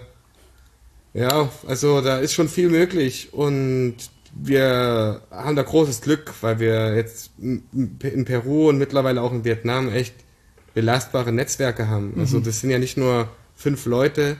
Wenn ich dran denke, oh Mann, ey, in Peru, das sind ja hunderte Leute da in dem Netzwerk. Das ist ja der Wahnsinn. Da, da, da kennen uns alle, so gefühlt. Da fahren wir schon durch und es gibt schon So, hey, in der Kaffeewelt, alle einmal kurz genau in der. Kaffeewelt, da, da kennt man uns und die Geschichte von uns. Und auch drumrum, ne, da hat man jetzt schon so viel Zeit verbracht, dass da, die, die wissen einen schon auch einzuschätzen. Ne? Also damit man die Stabilität von denen einschätzen kann, müssen die auch unsere Stabilität einschätzen können. Da muss man halt Zeit miteinander verbringen, sich einander Aufmerksamkeit schenken und dadurch zum Ausdruck bringen, dass einem was liegt an der jeweils anderen Person. Ja. Ja, mit äh, wie vielen äh, Farmkooperativen arbeitet ihr zusammen insgesamt? Also Könnt ihr das so sagen? Oder ist das. Ja, also wir arbeiten in Peru mit drei Kooperativen und zwei privaten äh, Unternehmen und in Vietnam nochmal mit, mit zwei Produzentinnen. Genau, das sind in Vietnam sind es andere Strukturen als in Peru. Äh, vor allem dort, wo wir unterwegs sind. Äh, das sind eher kleine Familienverbünde, kann man sagen. Die dann aber als Privatunternehmen Ähm, auftreten. wie kommt es denn mit, mit Vietnam? Also für mich als Außenstehende ist das so, das passt überhaupt gar nicht. Also weil Peru und Vietnam, die könnten ja quasi nicht weiter auseinander sein und nicht unterschiedlicher. ja, Ähm, why? genau. Ähm, Also weil die halt Peru-Geschichte, die verstehe ich. Klar. Die Peru-Geschichte, ja genau. Also äh, die Peru-Geschichte basiert ja hauptsächlich auf Lukas und ähm, die Vietnam-Geschichte eher auf mir. Äh, ich hatte ja dann auch schon mit Kaffee was am Hut über Lukas. Also es ist die ganz, also die Ursprünge sind äh, in Lukas Historie natürlich von Kumpa, aber er hat mich da auch relativ früh mit dem ganzen Thema angesteckt. Und äh, ich war 2017, war ich privat reisen, war im Urlaub in Vietnam und habe mich da mit einem Bekannten kurz geschlossen, ein gemeinsamer Bekannter von uns, der auch äh, mit seinem Unternehmen äh, ein, ein Vorbild für uns ist. Das ist Raw Material, die sind aus Neuseeland, die haben auch ein sehr tolles Kaffeeprojekt oder viele Kaffeeprojekte am Start und die machen super Kaffee und sind für uns auch eine Inspirationsquelle immer gewesen. Und da habe ich den Matt gefragt, ob er denn in Vietnam auch jemand kennt, weil ich bin dort privat im Urlaub, aber möchte natürlich auch was mit Kaffee zu tun haben. Und dann sind wir, ähm, hat er mir einen Kontakt gegeben und dann war ich dort unterwegs in den Kaffeebergen und habe eigentlich über den Kontakt dann wieder andere Leute kennengelernt, äh, weil ich dort als ähm, als Deutscher in den Kaffeebergen natürlich aufgefallen bin. Da es war einfach auch eine Ecke, wo dann halt einfach Touris nicht hinkommen in der Regel. Und dann wurde ich da angesprochen und dann hat sich das alles so herausgebildet, dass wir dort halt Kontakte haben. Und damals hatten Lukas und ich schon Pläne mit Kumpa. Also damals gab es wohl den Namen Kumpa noch nicht, aber wir haben gesagt, okay, ähm, wenn wir das jetzt alles so hinkriegen, dann gründen wir ein Unternehmen und dann machen wir das. Wir haben da Bock drauf. Und dann habe ich denen damals gesagt, so, hey, ähm, wenn das, wenn das, äh, wenn ich das mache, dann komme ich wieder und dann möchte ich auch mit euch zusammenarbeiten, weil ihr macht ja auch tolle Arbeit und ja, ist cool, ne? Und dann bin ich dort zurückgekommen und dann haben wir es gemacht und dann haben wir es auch durchgezogen und äh, jetzt haben wir da jetzt schon den zweiten Import hinter uns, der eigentlich vor zwei Wochen angekommen ist, aber sich rapide verkauft. Das ist der Wahnsinn. Liegt wahrscheinlich daran, dass Vietnam als Spezialitäten-Kaffeeland eher unbekannt ist. Also es gibt sehr wenige mhm. Importeure bis ja, fast gar keine, die einfach aus Vietnam Specialty Coffee herbringen. Und das haben wir jetzt gemacht. Wir sehen es ein bisschen als Chance natürlich auch, weil es einfach auch was anderes ist. Wir wollten nicht nur in Peru sein. Ähm, man macht sich davon ja auch sehr abhängig von politischen Lagen, geografischen Lagen, wie auch immer. Ähm, das ist ja schon auch ein bisschen ein Risiko. Und ja, wir wollten es einfach auch noch irgendwie erweitern und haben auch in Zukunft noch, noch was anderes vor, so als kleinen Spoiler. Arg viel möchte ich nicht verraten, das kommt dann zum richtigen Zeitpunkt. ähm, aber äh, ja, genau, so hat sich das mit Vietnam ganz gut etabliert. Und jetzt haben wir da wirklich auch einen, neben einer Arabica äh, Bezugsquelle eine sehr tolle feine Robusta Bezugsquelle mit sehr gutem Robusta kennst du dich ja mhm. aus. Schrägstrich Canefora, bei uns ist es wirklich Robusta Voll. auch wirklich, ne? Ähm, mhm. Genau, und wir haben da auch wirklich richtig, richtig geile ähm, Robusta am Start. Und die werden uns gerade richtig aus den Händen gerissen. Das ist abgefahren. Ich würde da auch sehr gerne mal einen Austausch mit euch, mit eurem Kaffee haben. Können wir mal uns was hin und her schicken, mal ja. ähm, einfach auch für, für Cuppings, weil sich Robusta, Schrägstrich ja, Carnivora auch durchaus anders verhält. Auch beim Cupping ist es ja auf jeden Fall eine Sache, ähm, da einfach nochmal mehr dazu zu lernen. Und da müssen wir uns mal Samples hin und her schicken jetzt ja. im Anschluss. Ja, voll. Es macht ja auch total Sinn, ähm, Canifora nebeneinander auf den Cupping-Tisch zu stellen ja. und nicht unbedingt mit Arabica zusammen zu Unbedingt, muss man. Also muss wir man. machen ja so, ähm, ja, ja, also wir machen ja auch so ähm, Online-Cuppings ähm, mit unseren drei Filterröstungen und das sind halt zweimal Arabica und ein Canifora. Und ähm, ja, die kannst du halt nicht wirklich miteinander vergleichen. Mhm. Aber es ist dann halt schon für so Neulinge ist es total geil, diese zwei so nebeneinander zu haben und zu checken, was das halt wirklich für einen Unterschied macht. Ja. Ähm, aber wenn man halt wirklich irgendwie Qualität sucht, dann macht es äh, Sinn, die nebeneinander äh, auf den Tisch zu packen ja, und halt zu gucken, was da so geht. Aber ja, ja, wir haben, wir haben sehr, sehr geilen Carnivora. Ähm, und äh, lass auf jeden Fall mal tauschen. Und es geht ja jetzt auch wieder ein bisschen mit äh, Reisen und so. Ich bin mal gespannt, wie sich jetzt so die nächsten Monate entwickeln. Aber ähm, da, äh, da lässt sich bestimmt mal was einrichten. Hätte ich auch auf jeden Fall Bock drauf. Gio ist auch ab nächster Woche ja. wieder da und äh, bringt sicher auch noch ja. mal ein bisschen was, äh, was Neues mit. Und äh, genau. Aber was, ähm, was würdest du denn äh, oder was würdet ihr denn sagen, was macht äh, den vietnamesischen Kaffee aus? Und was macht den peruanischen Kaffee aus? Mm, also es sind schon, also ich würde jetzt mal vom vietnamesischen Kaffee äh, sprechen. Der vietnamesische Kaffee ist halt einfach selten. Ich glaube, das ist einfach was, äh, was Besonderes, einfach, dass es dort einen, einen hochwertigen Arabica gibt die Geschichte ist irgendwie ganz, ja, auch natürlich abgefahren durch Kolonialismus geprägt. Die Franzosen haben das damals mitgebracht in dieses Hochland. Ähm, und ähm, ja, die Leute dort haben aber da trotzdem was Tolles draus gemacht. Und in der Region, wo wir unterwegs sind, das ist ein Vulkangestein und dort äh, hat man eigentlich ganz leckere Kaffees, die äh, dann eher vielleicht so Apfelsäuren mit sich bringen und nicht diese klassischen zitrischen Säuren. Und ähm, die äh, Robustas, die wir haben, da würde ich sagen, ist wirklich krass. Der Produzent, mit dem wir zusammenarbeiten, ist ein Perfektionist.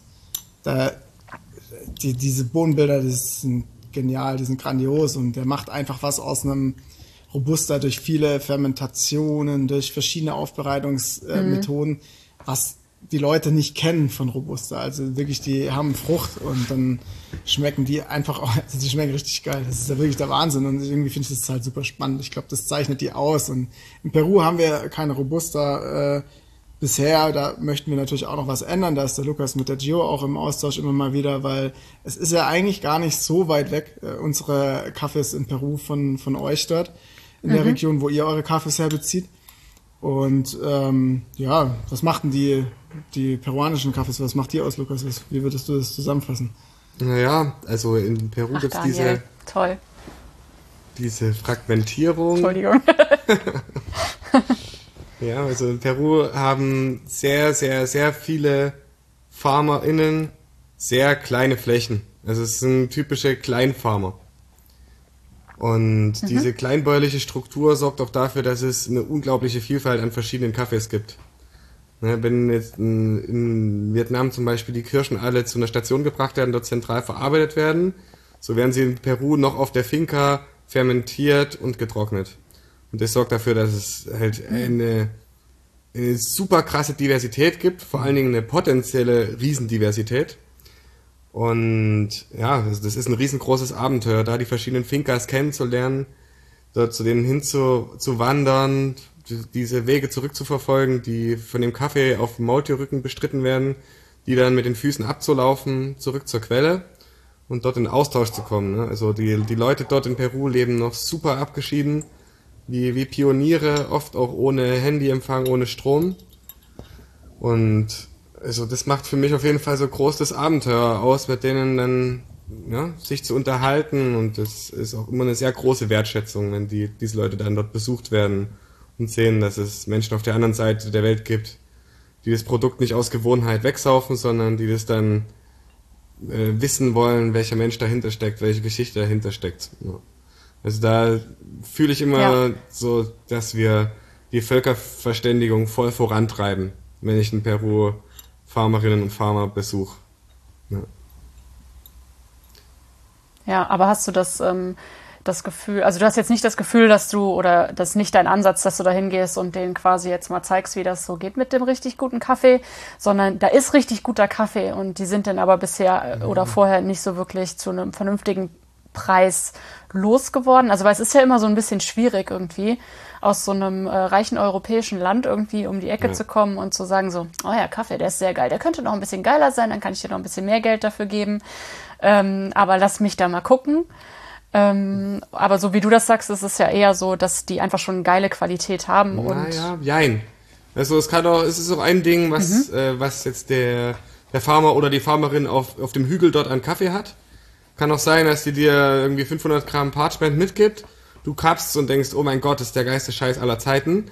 Aber wenn du dann die, die 900 Kilo fertig selektiert irgendwie aufs Schiff geladen bekommen willst, ja, dann lag der Kaffee irgendwie nochmal zwei Monate rum, ist nochmal feucht geworden, dann ist es nicht gescheit selektiert worden und auf einmal ist der Kaffee halt nicht mehr so geil. Das heißt, das ist schon mal nicht das Gleiche. Und was die Produktion angeht, da ist es natürlich ein bisschen kritisch, dorthin zu gehen und sagen, ihr macht alles scheiße und jetzt fermentiert ihr erstmal richtig. Und da, das mhm. ist auch ein bisschen, ähm, weißt du, die, du nimmst keine Ratschläge an von jemandem, dem du auch nicht um Ratschlag bitten würdest. Hm. Wenn ich dorthin gehe und bin nur irgendein ja. Anzug tragender Salesman, der Kaffee vercheckt und erzählt ihnen irgendwas von anaerober Fermentation, dann sagen die, ja, ja, machen wir das nächste Mal und lachen mich aus, sobald ich dort weg bin. Das heißt, die, die wollen dann auch meine Geschichte mhm. wissen. Und dadurch, dass ich so ein bisschen die Geschichte auch kenne, würde ich die Story auch anders anfangen. Würde sagen, hey, der Kaffee sieht super lecker aus und frag doch mal in der Kooperative nach. Ich habe gehört, dieser und jener andere Farmer macht diese und jene Fermentation, hat damit tolle Ergebnisse. Vielleicht könnt ihr in Austausch kommen. Aber also ich hüte mich auch sehr davor, dort irgendwie einen auf den super gebildeten zu machen und dann denen die Welt zu erklären, wie man Kaffee produziert. Auch manche Sachen stellt man sich auch mhm. einfach vor, dass man sagt, der Markt, der, der klärt es schon und wenn jetzt die Leute hier alle Naturals trinken wollen, dann sollen die dort alle Naturals produzieren. Ist zum Beispiel ein Riesenfail, weil wenn du in Peru einen Partner oder eine Partnerin hast und die sollen für dich dann Kaffee produzieren und du sagst, hier, Naturals gehen voll ab, mach mir Natural, dann machen, machen die das unter Umständen, auch wenn es richtig schifft die ganze Zeit draußen. Und dann hast du einen ja. vergammelten Natural, weil dieser, dieser Farmer oder die Farmerin sich geschämt hat, dir zu sagen, ja, es regnet, ich kann dir den Natural leider nicht machen, sondern die machen, die machen dir dann den Natural und dann hast du einen schlechten Natural. Deswegen sind wir dann auch eher so in der Kommunikation, ja, unsere Kunden und Kundinnen mögen fruchtige Kaffees. Probiert euch ruhig bisschen aus. Wir bezahlen euch auch gutes Geld. Seid in enger Partnerschaft mit Leuten, die gut kappen können und lernt selber kappen. Und mhm.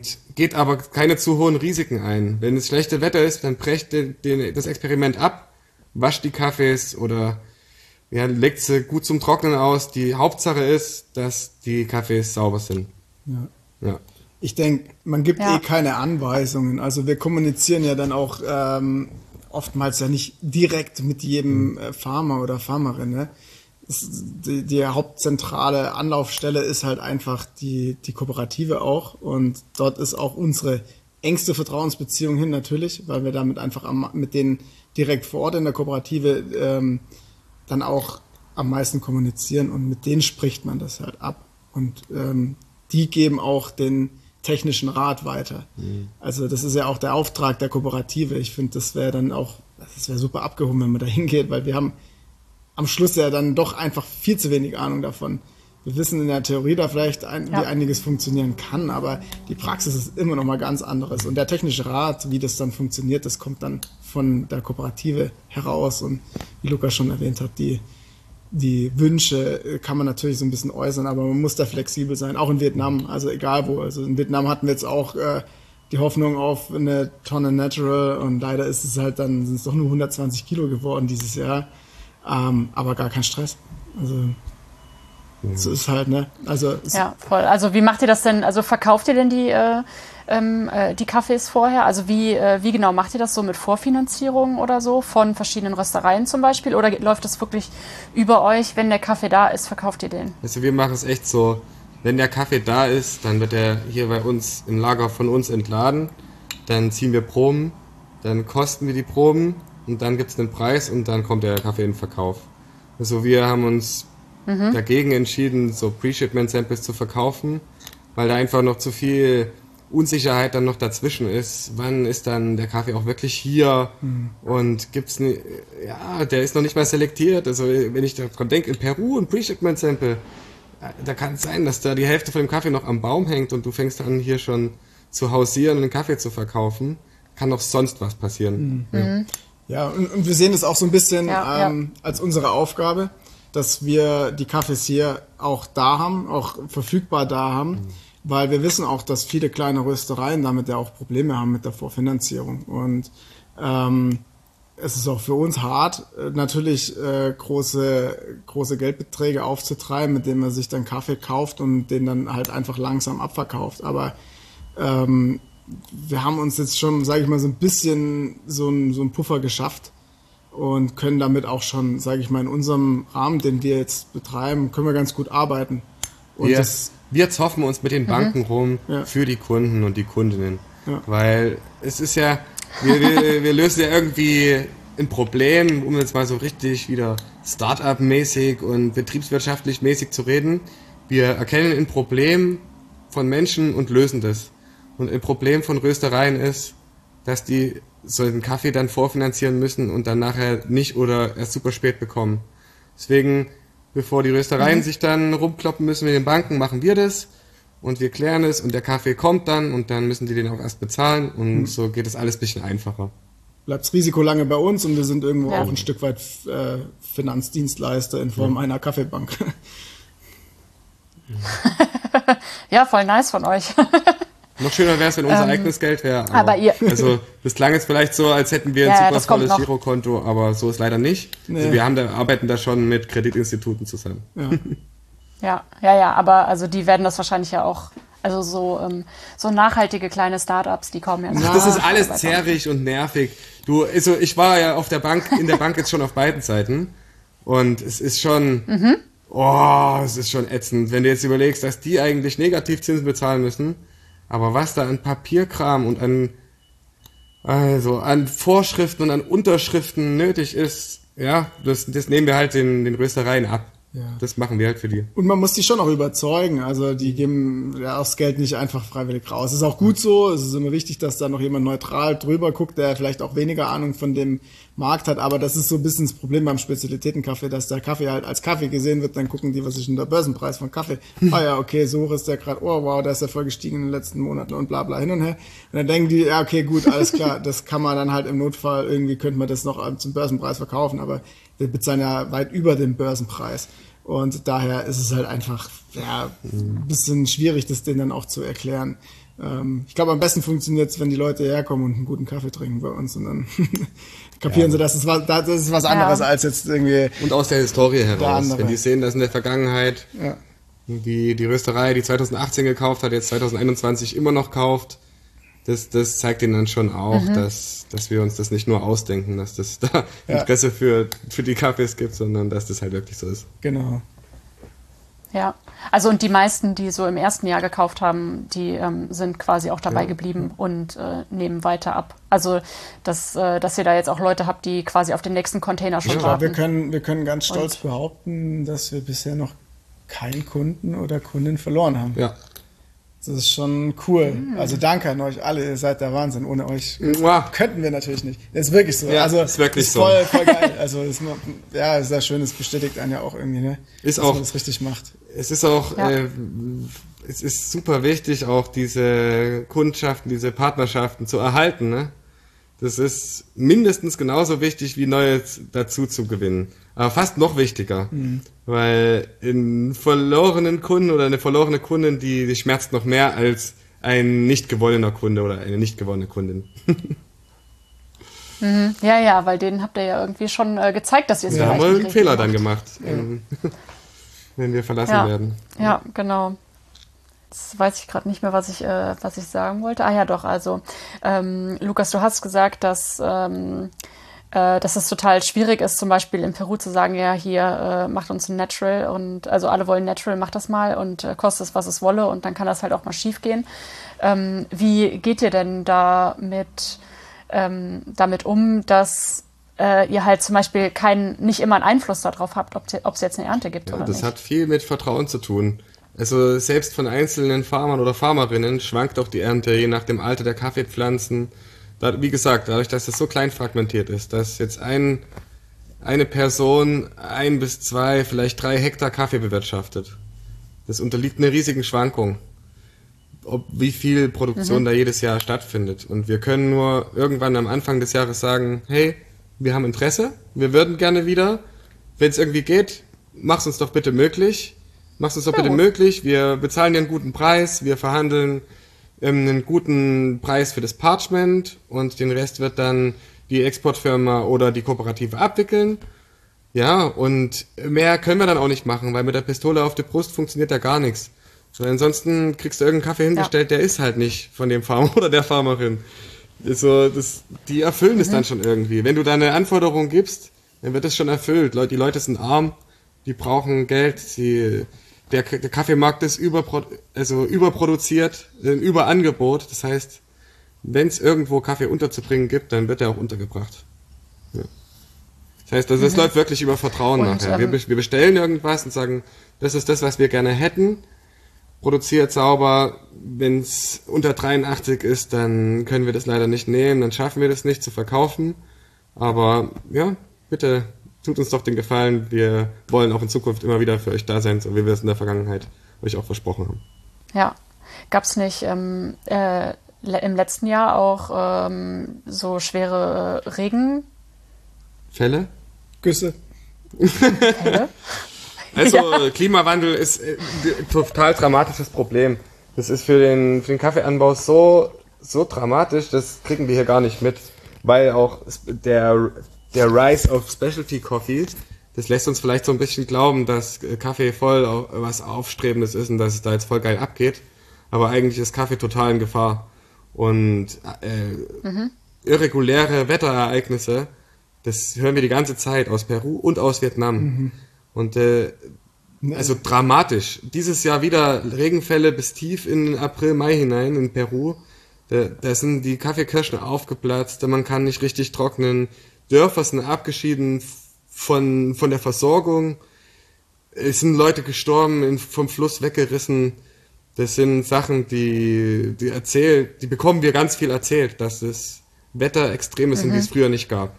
Das ist so ein bisschen der globale Klimawandel, das ist auch lokaler Klimawandel, das dort mehr, also da ist in den letzten 20, 30 Jahren unglaublich viel Wald gefallen. Und natürlich hat es auch das lokale Wetter destabilisiert. Aber auf jeden Fall, Klimawandel ist ein, ein richtig dramatisches Problem, auf jeden Fall. Ja. Ja, und ihr habt jetzt schon gesagt, dass ihr in, äh, in äh, Vietnam äh, auf jeden Fall auch schon mit fein äh, Robusta arbeitet. Und das ist ja auch ein mhm. Äh, Klimading, mhm. dass, äh, dass sich das äh, jetzt immer mehr durchsetzt oder dass man das halt immer mehr sieht, weil es einfach die äh, robusteren äh, Pflanzen äh, auch sind. Und ähm, Lukas, du hast gesagt, du bist da auch schon mit, äh, mit Gio so ein bisschen in, äh, in Kontakt. Also habt ihr da irgendwie, äh, also plant ihr da irgendwie? Ja, also ich habe da bis jetzt, ich habe einen Traum. Ich habe einen Traum für, für Peru. Ja, ich habe eine, eine Vision, Vision aber ja. ich möchte es jetzt noch nicht zu weit ausholen. Aber ich möchte so viel sagen, die Idee ist, also ich glaube, robuster anzubauen ist einfach nur vorausschauend clever weil Arabica immer mehr Probleme erfahren wird und schon erfährt. Das ist was, was jetzt schon längst passiert. Und irgendwann dürfen die Farmer nicht weiter hoch in die Berge. Sie dürfen nicht mehr oder sie können nicht mehr. Aber der Platz für Arabica wird knapp und mein Traum ist mit Robusta tiefere Höhenlagen wieder zu bewalden. Dass dort, wo früher Arabica mhm. stand und jetzt nur noch Stöckchen stehen, trockene, dass man dort einen Wald wieder aufbaut, unter dem Robusta steht und dass man auf die Art und Weise, ja, also so ein bisschen die, die Tallagen im Amazonas, an den, an den Quellen des Amazonas wieder, wieder aufforsten kann mit robuster Agrarforstwirtschaft.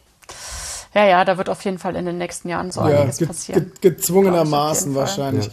Und äh, ja, ich finde es deswegen auch, glaube ich, sehr spannend äh, mit dem Robusta-Projekt in Vietnam, dass wir haben, den Leuten da mehr ein bisschen die Augen zu öffnen, weil es und ist schon, ja, es ist schon richtig krass einfach, wie viele Röster und Rösterinnen dem noch irgendwie abgeneigt sind und sagen, ah, nee, mhm. Robusta, das kommt mir nicht ins Haus, nee, Grundsätzlich brauch ich nicht, nee, ekelhaft, nee, äh, Quatsch, gar keine Säure, bla, mhm. bla, bla.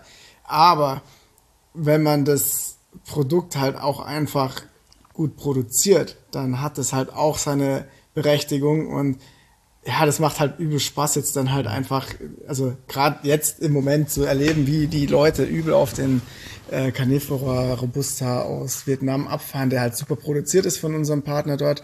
Und ähm, ja, deswegen kann man die da so, so ein bisschen schon mal schon mal impfen, so ein mhm. bisschen und den Lust machen und auch, also ich meine, wir haben unsere Kunden ja immer, äh, es sind ja immer die Röstereien, und die haben ja auch wieder Kundschaft und die äh, werden jetzt dann auch da so ein bisschen dann drauf vorbereitet und ich glaube, dort auch eine Vielfalt reinzubringen, mhm. ist richtig cool. Da ist auch ein bisschen Pioniersarbeit dann vielleicht jetzt äh, dabei und das ist geil, die Leute umzustimmen.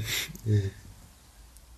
Ja, ich glaube, ähm, dass das äh, dass äh, Canefora tatsächlich ein ganz geiles Mittel ist, um auch mehr Leute zu Specialty mhm. Coffee zu bringen. Weil nämlich die, die Specialty Coffee geil finden, ja, okay, die wollen halt ihren super ähm, äh, fruchtigen, spritzigen Arabica, ja. sollen die kriegen. Ähm, aber die, die ähm, Specialty Coffee halt eher so, ja, ja, zu mhm. fruchtig mhm. finden, ähm, die finden dann halt so ein Canephora mhm. vielleicht super fein. Ähm, und auch die Einführung vom Arc Raider vom CQI ist ja auch schon ein Riesending. Wenn du überlegst, das ist ja eigentlich schon der Ritterschlag für jede Canephora, wenn der CQI jetzt ähm, robusta Sommeliers ausbildet. Schon alleine das ist ja, ja das voll. zeigt ja, dass äh, Canephora real ist. ja. Aber ähm, also gerade, ich wollte einmal sagen, gerade in Milchgetränken ist natürlich auch super und als Espresso ist auch geil. Und vor allem, wenn man da noch eine Frucht hat, also wirklich bei gut aufbereiteten und prozessierten Canephoras geht das. Äh, das ist eine mega geile Sache. Und ähm, nochmal was anderes, was ich noch sagen wollte oder loswerden wollte. Ich glaube aber tatsächlich, dass wir die äh, Robustas auch gut verkaufen können. Das liegt daran, dass wir halt jetzt schon Vertrauen bei den, bei den Röstereien gesammelt haben. Also die, die vertrauen uns schon mal so weit, dass wir jetzt keinen totalen Scheiß einkaufen und den dann per Sample schicken. Mhm. Und das ist schon crazy. Also ich glaube, wenn, wenn wir jetzt nur mit äh, Robusta aus Vietnam angefangen hätten, dann hat die den Kopf geschüttelt und gesagt, nee, du, komm mal, komm mal wann anders oder so. Also ich glaube, das mhm. äh, wäre dann schon schwieriger gewesen. Ja, oder halt euer Alleinstellungsmerkmal, ne? so wie mhm. Gio das jetzt ja. auch macht. Ähm, aber ja, es ist, ist, schon schwerer. schwerer auf jeden Fall. Also weil du kannst mit geilen Kaffees aus Ecuador kommen oder du kannst mit, äh, mit geilen äh, Canefora aus, äh, ja. aus Ecuador mhm. kommen. Also es ähm, dauert, also ich glaube, ja. jetzt gerade ist halt einfach noch Pioniersarbeit. Ich glaube, irgendwann wird dann da auch trotzdem, es wird vielleicht auch hoffentlich äh, für euch auch einen Sog irgendwann mal generieren, so dass die Leute auf einmal merken, oh, da geht wirklich richtig was und es ist populär. So und es gibt noch nicht so viele ähm, Lieferanten dann halt einfach so. Ich meine, das kann ja auch irgendwie passieren. Das hoffe ich dann natürlich auch für, für die Leute, die das sich am Anfang getraut haben, dass es sich dann auch irgendwann mal lohnen kann. Ne? Die darauf gesetzt haben. Ähm, ja. Aber es ist auf jeden Fall schwieriger, an die Leute heranzutreten damit noch. Das merkt man einfach. Ich meine einfach, damit wollte ich nur sagen, die, die meisten Röstereien sind dann doch sehr pro Arabica und vertreten dieses Bild von, es gibt nur die eine, das genau, die eine äh, Kaffeefamilie, ja. die wir unterstützen. Ja. genau. Die anderen kriegen nichts von mir. Ja, nee, aber wir merken das jetzt auch. Also unsere beiden äh, Espresso-Röstungen sind halt beide äh, 100% Geil. Canephora. Der eine ist, der eine ist ein Omni-Roast und ähm, das ist tatsächlich Ja, so unser cool. Bestseller. Und den trinken halt Ja. super viele Leute ähm, auch als, auch als Filterkaffee und das ist mega geil. Ähm, aber wir merken schon, dass uns äh, beim Espresso einige verloren gehen, weil wir da halt keinen Arabica haben. Aber wir haben auch Arabica, also so ist nicht. Und da werden wir dann jetzt, wenn Gio wieder zurück ist, auch mal so ein bisschen äh, rumprobieren und Ich so weiß noch, gucken. wo wir 2018, kurz vor der Gründung, war ich mit meiner Familie im Urlaub an der Ostsee. Da waren wir zu zehnt oder so. Also es war ein richtiges Sippenurlaub. Und da habe ich natürlich auch einen Großeinkauf gemacht bei Good Karma Coffee, damit wir halt nur, nur richtig leckeren Kaffee trinken die ganze Zeit. Und meine Familie, die haben den anaeroben, fruchtigen Kaffee für, für über 50 Euro das Kilo. Das haben die verschmäht. Haben die gesagt, das wollen wir nicht saufen, gib uns die hundertprozentige Robusta. Bestell die lieber nochmal nach und nimm das anaerobe mit nach Hause. Weil wir wollen die, die Robusta trinken. Ne? Das ist schon auch krass, da kann man die Leute Ja. auch richtig damit abholen. Ja, und also und so ähm, ist es ja auch total klug, da dran zu gehen. Also weil ähm, du kannst natürlich äh, dem äh, dem Specialty-Markt das geben, was der Specialty-Markt ähm, äh, irgendwie erwartet und damit aber wirklich auch nur die Specialty-Leute erreichen. Oder du kannst sagen, so hier, wir sind auf dem Specialty-Markt, aber wir machen halt auch was anderes und erreichen damit sogar noch mehr Leute. Ja, So. Das ist auf jeden Fall spannend. Ja. Und für, für die Menschen im Kaffeeanbau ist es bestimmt die sicherere Variante im Anbetracht von Klimawandel der nächsten 10, 15 Jahre. Ja, ja, auf jeden Fall. Da kommt äh, einiges an Veränderungen Ja. auf uns alle zu. ja. Äh, ja, voll cool. Also ich glaube, wir sind eigentlich, äh, ich würde ich würd euch jetzt dann langsam absägen. Äh, ähm, ich habe tatsächlich mein Notizbuch mit meinen letzten Fragen nicht hier. Deswegen würde ich mal ganz kurz verschwinden und gleich wiederkommen. Und, und dann machen wir einen kleinen Abschluss. Ihr könnt euch ja noch überlegen, was ihr zum Schluss noch Alles Alles klar, bis wollt. Gleich. Das ist, weil der schöne Podcast ist.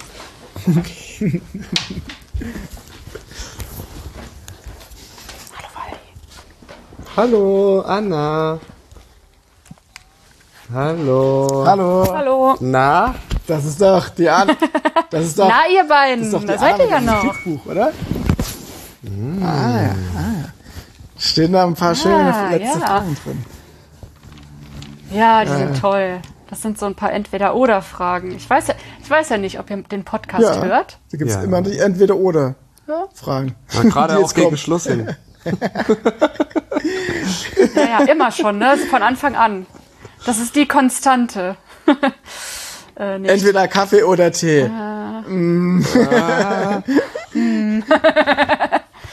ja, genau so die Frage wurde mir tatsächlich schon mal gestellt in einem Podcast. In einem Nee, Kaffee-Podcast. das war ein anderer Podcast, oder? Ich weiß nicht mehr. Wir haben. In einem coolen Äh, ich muss gerade überlegen, Startup-Podcast. welcher war denn das? Nee, das war tatsächlich in einem Kaffee-Podcast, ja. ja. Du hast gesagt Kaffee, Blättertee. Nee, Kaffee-Kirschentee habe ich Kaffee, gesagt. Kirschentee. Damit hast du den Fragesteller entblößt. Sehr gut. ja, ähm, ja ähm, habt ihr noch irgendwas, was ihr äh, gerne loswerden wollt an die? Wann kommst du uns mal in Herrenberg besuchen? Äh, ja, bald. Also Geil. ich bin geimpft. Ab nächste Woche Ja. kann ich reisen. Wenn die Leute noch ein bisschen mehr Giovanna-Kaffee kaufen, kann ich mir auch ein Geil. Ticket Oh. Ja, du hast ja auch Freunde, du hast ja auch Freunde in Stuttgart, das ist auch nicht so weit weg. Wir haben ja auch gemeinsame Freunde in Stuttgart. Vielleicht äh, geht da ja auch irgendwie was. Yes. so. Nee, wäre cool, auf jeden Fall. Und was wollen wir an die Kaffeesahne-Hörerschaft dann loswerden? Ja, erzählt's euren Freunden, dass sie noch viel mehr Kaffeesahne im Podcast hören. Trinkt guten Kaffee und verschenkt guten Kaffee an eure Kaffeefreunde, weil alles, alle, die guten Kaffee trinken, denen geht's besser. Oh wow, das sagst du nicht zum ersten Mal so. Doch. Gibt es eigentlich ein deutscheres Wort als Kaffeesahne-Podcast-Hörerschaft? Das ist ein Wort auch. Das geht, ja- das geht ja im Deutschen. ja. Angenehm. Ja, es ist schön.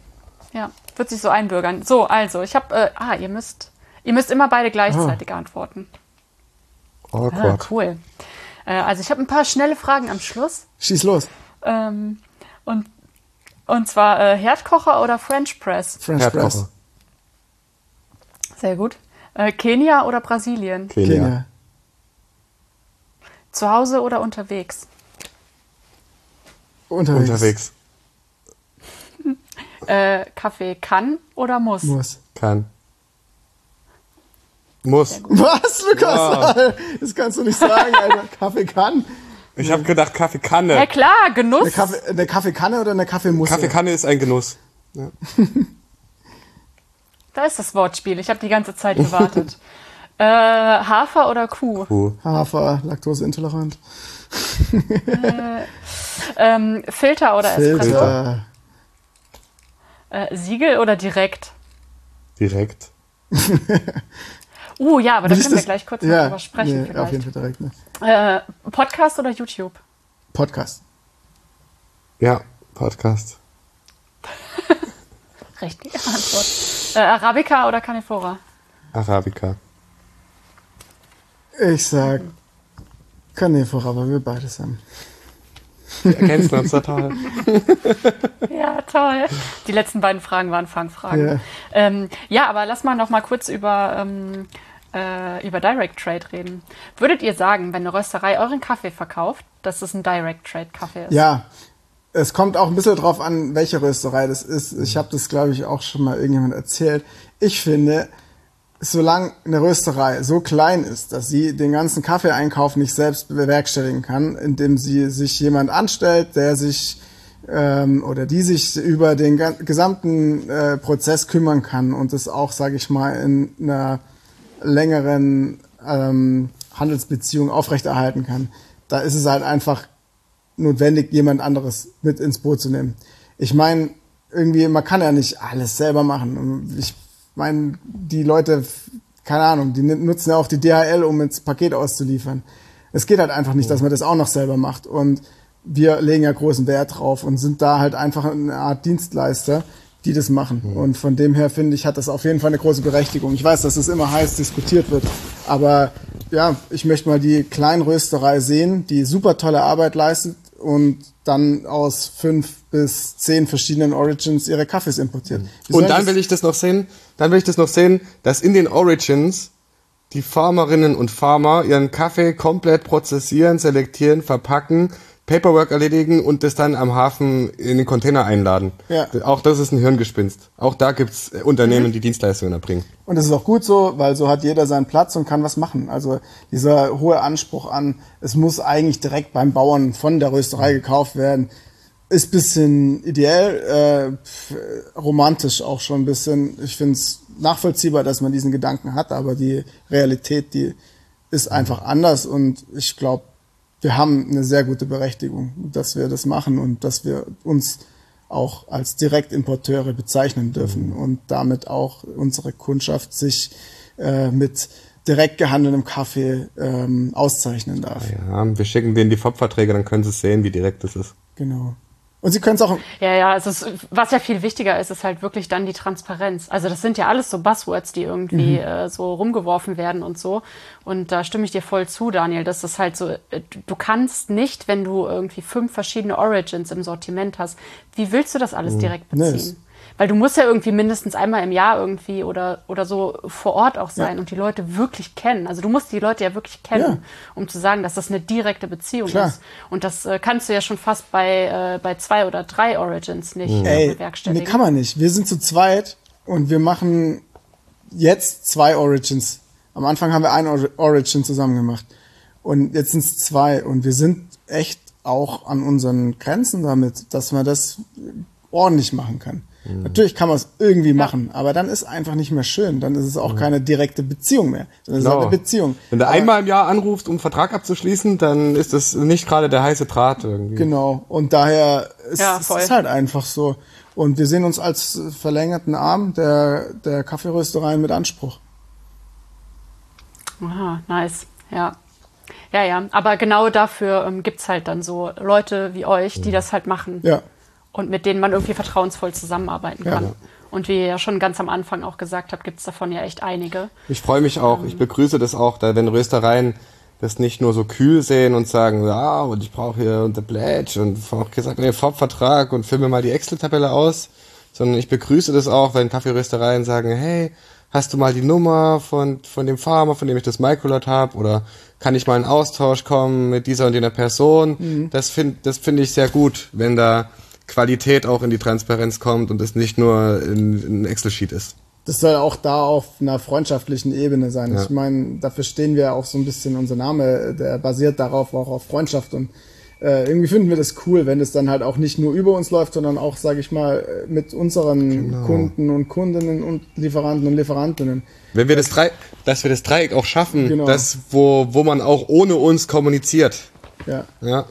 Wo wir eine Dienstleistung Mhm. Halt natürlich erbringen, aber wo man auch die, diese Beziehung dann auch wirklich schafft, ne? ja. Das ist schon witzig. So, ja, wir haben schon, schon so ein paar ganz äh, süße Stories auch. So mal hat ein äh, Kunde von uns einem Lieferanten oder einem Kaffeebauer von uns dann ein Taschenmesser mitgeben lassen. So, ne? so, das ist dann irgendwie das ist Ja, schön, geil. das ist was Cooles. Irgendwie so. Dann geht auch mal sowas. Das sind so Kleinigkeiten, aber irgendwie, das geht ja auch dann. Ne? Und das ist ja auch direkt. Ja. Ja. Jetzt in, Ja, in zwei. Wochen fliege ich nach Peru, dann übergebe ich dem Farmer eine Qualitätsprämie von 345 Euro, weil der, der Röster mh, zufriedener war mit dem Kaffee als das, was er im, im Sample gekappt hatte und hatte gesagt, hey, bezahle ihm doch noch ein bisschen mehr und dann kann ich dem da Cash nochmal richtig Geld geben. Und das, das sind auch so, das sind coole Sachen, da fühlen sich die Leute Geil, auch wertgeschätzt. Ja. Und durch die Emerging Technologies, durch die sozialen Medien, durch äh, ähm, künstliche Intelligenz bei Übersetzern, da geht es Ah, ja, ohnehin, voll. da geht es ohnehin, dass Leute miteinander in Kontakt treten. Ja. Also die, die Farmerinnen und Farmer, die haben richtig Bock, die schreiben dir auch die Röster jetzt schon selbstständig an und die suchen da den Austausch und das geht sowieso alles. Wir können froh sein, Ja, das ist, wir wir sind einfach froh, dass wir da die noch enger zusammenführen können, die Menschen, und dass wir denen die Dienstleistung erbringen können, dann auch die Ware und das Geld zu übermitteln, ja. ja, voll. Ja, das ist ganz schön zu sehen, ne, wie auch immer mehr irgendwie ProduzentInnen äh, auf Instagram verlinkt werden, zum Beispiel. Ja. Richtig Das geil. ist super wichtig. Fame das den Und die Zuschnitt. sich auch gegenseitig so verlinken, die so sagen so, hey, wir ernten gerade und äh, ich glaube, das landet bei denen und denen in der Rösterei. Ja, Voll ja. geil. Ja. Das ist schon cool. Ja, voll schön. Ja. Ach, das waren noch schöne Schlussworte. Ähm, also, ich mache jetzt Zoom vielleicht noch nicht aus, aber die Aufnahme, die stoppen wir jetzt gleich mal. Äh, ja, danke, dass ihr euch die Zeit genommen habt. Das ist ja doch ein bisschen länger geworden. Äh, das finde ich immer ganz schön. Das heißt, dass, äh, dass wir einen guten Draht haben. Ja. Sehr Aloha. Ähm, ja, und äh, ich freue mich auf das gemeinsame Cupping. Das kriegen wir auf jeden Fall dieses Jahr hin. Ja, Mit eurem Rohkaffee, unserem Rohkaffee. Und dann wird das äh, cool. auf jeden Fall. Ja. Nee, es war uns auch wirklich eine große Freude und ähm, ja, trotz später Sp Stunde war es sehr entspannt und ja, wir haben Oh, uns schön. jetzt ja, es ist schon Mitternacht, ja Leute. Mitternacht, also wirklich, also fünf nach zwölf jetzt hier. Ähm, das ist die Zeitverschiebung zwischen Herrenberg und Köln. Nee, Aber wir haben es irgendwie gemanagt. Ja, wir haben es irgendwie gemanagt, das geht schon. Aber nee, es war Ja, sehr ja. schön, es war sehr schön und sehr kurzweilig. Ich hoffe auch, dass es der Kaffeesahne-Podcast-Hörerschaft auch kurzweilig äh, äh, begegnet, diese Aufnahme. Ja. An der Stelle auch nochmal ganz liebe Grüße an die Kaffeesahne Podcast Hörerschaft.